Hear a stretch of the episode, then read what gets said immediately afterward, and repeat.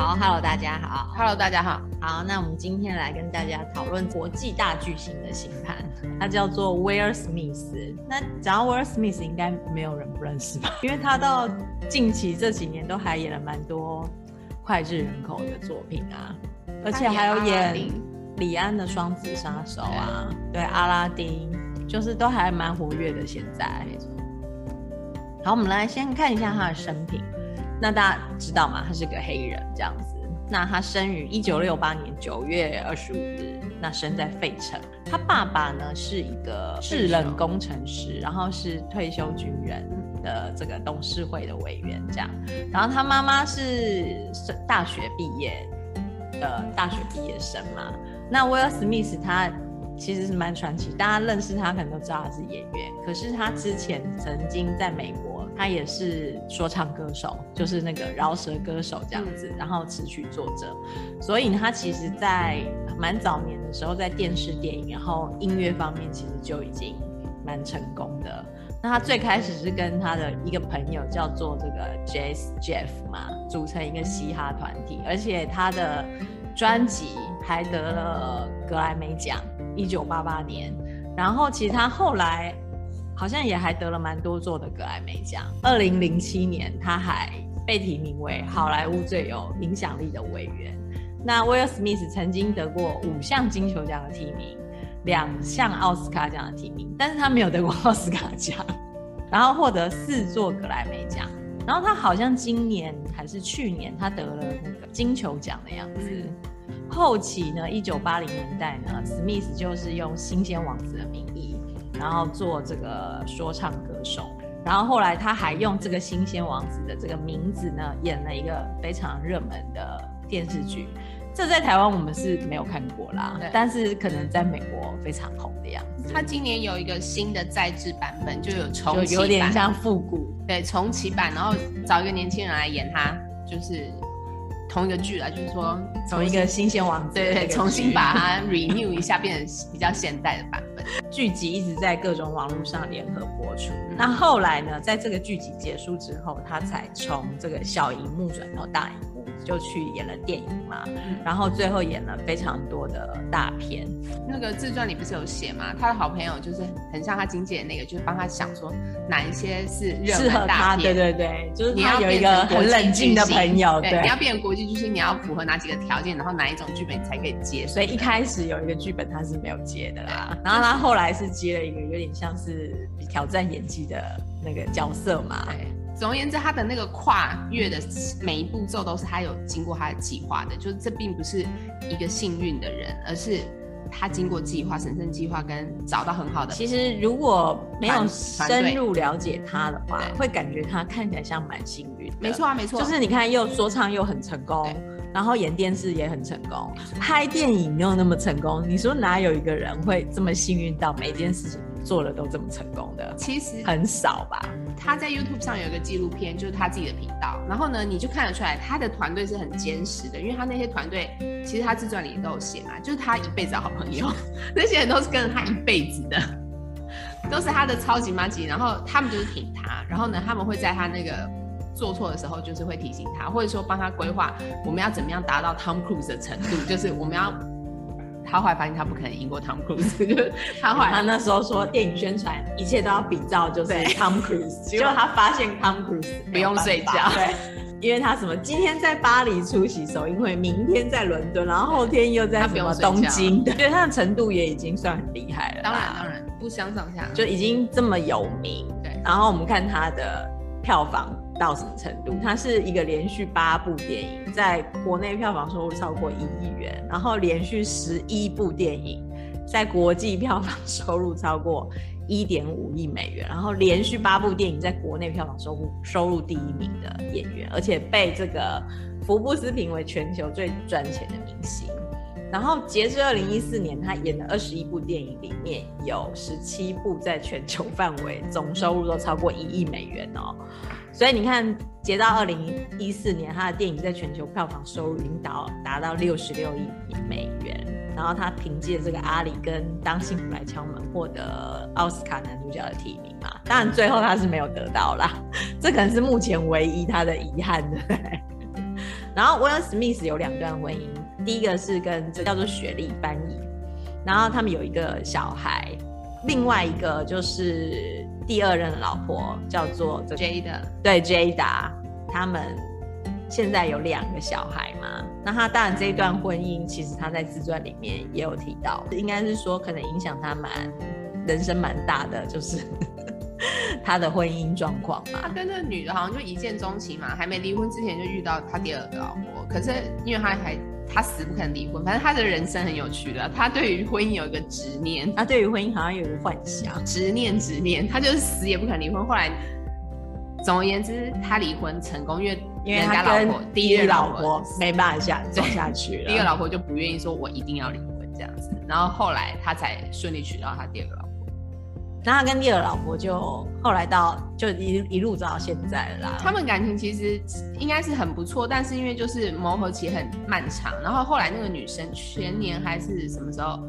他们老婆还有传说跟另外一个男生在一起，就是在他们的婚姻的状态下，好像另外一个饶舌歌手在一起，对，很短暂的就是出轨。可是所以 Will Smith 好像有曾经讲过他们的。关系叫做开放式的婚姻，那个开放式其实就那一小段了，因为那个时候他们其实已经决定要离婚了。我记得我看那个女生分居吧，也没有分居，就是说他们各自决定说我们在一起太痛苦，我们各自要找到自己的快乐。如果可行的话，我们再回复在一起。那个 Jada 他在 Facebook 有一个 Red Table Talk，就是有一个节目，嗯嗯，其实大家可以去看，他每次访问威尔史密斯，威尔史密斯都会哭，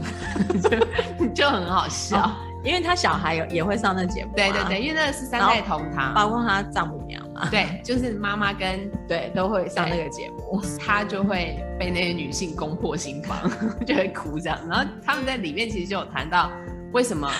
他老婆外遇他可以接受，因为他们那个时候其实是感情状态上分开了，然后呢，所以那个时候他老婆去交了一个新的男朋友嘛，但是呢，后来他们又决定要回来在一起，所以就。就没有什么事，可是那要到某一种度量的男人才有办法做到，尤其是他对婚姻这么执念的人，想必就是他对这自我探索也是有某一个程度，对，做的很深刻，内在功课做的很好，才有保持一个开放的心态，不然的话应该早就拜拜再联络了。没错，幼稚的男人没办法接受。好，那威尔史密斯他的回忆录就是威尔，还有他的管他的越在意越不在，呃。越不开心，停止被洗脑，活出潇洒快意的人生。他这个是他跟那个作者合著的，跟一个蛮算蛮有名的作者合著的，是在去年二零二一年十一月的出版。那这一本书就是他认识一个自我的旅程嘛。那他这本书其实他有写到他一些童年的创伤，嗯、就是他爸爸，然后他跟他爸的关系。然后还有他在书里面也描写他一个死藤水的经历，在二零二一年呢演了一个网球运动员，就是这个角色让他得到第七十九届的金球奖的最佳男主角，这可能是他这个男主角的 奖项里面算是最好的一个了。然后同时他其实也做了蛮多的慈善的。工作嘛，就是捐钱给很多的组织啊，然后现在还持续在做，然后还跟他的那个老婆 Jada 在加州办了一个私立小学，所以其实他也是虽然是非常有钱啊，但是也是做了非常非常多的善事这样子。好，那我们来看一下他的星盘哈，那就是一个明星或是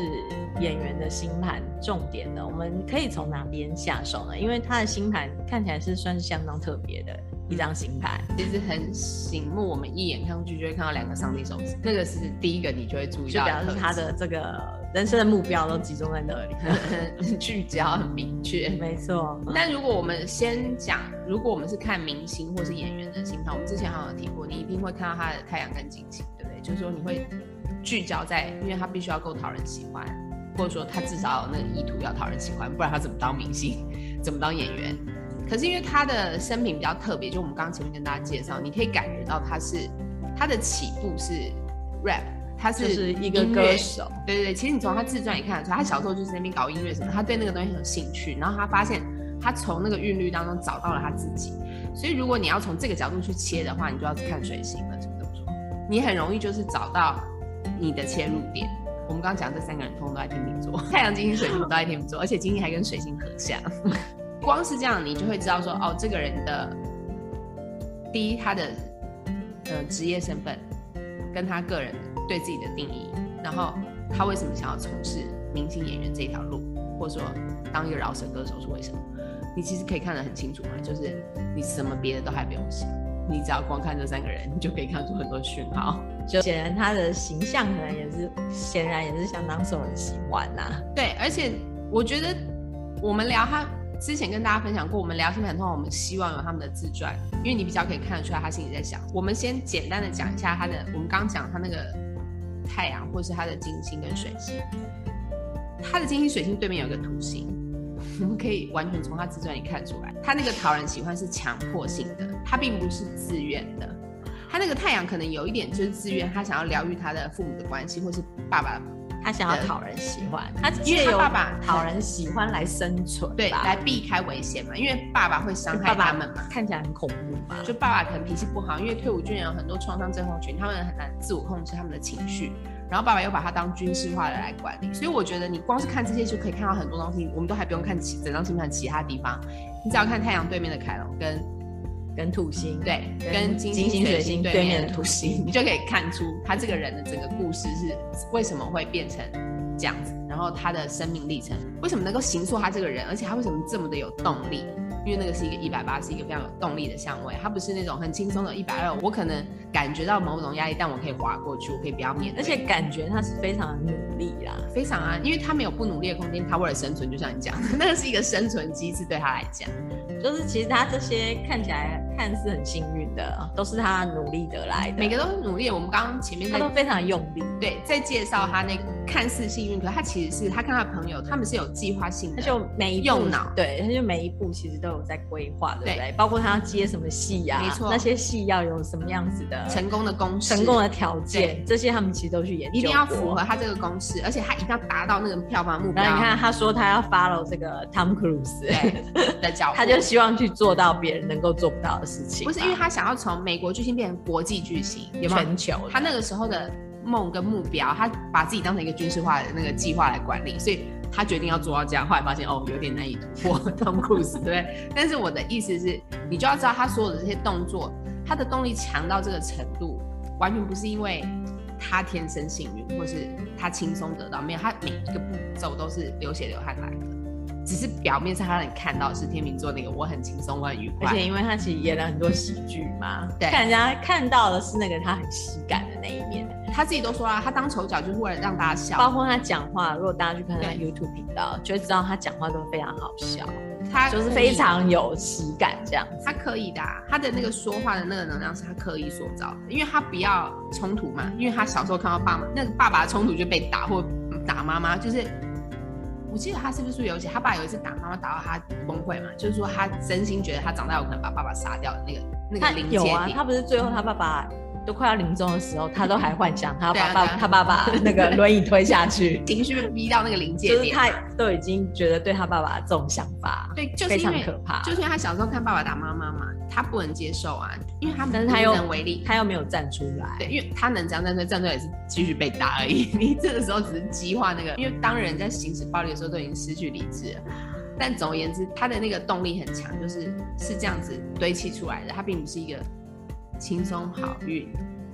幸运，不是那个点，就是他的外在形象呈现跟他内在冲突。其实是蛮值得研究的，看起来没有像表面看起来这么的轻松有趣，没错，好玩。对，前面那个总论就跟大家聊到这边，因为这个就是一个前导嘛，让大家知道说，其实你看星盘的时候，第一你可以用什么地方去切入，然后你可以观察什么地方。接下来我们再来深入的聊它的每个每个相位，它的图形相位。好，那今天先跟大家聊到这边，好，谢谢大家，拜拜，拜拜。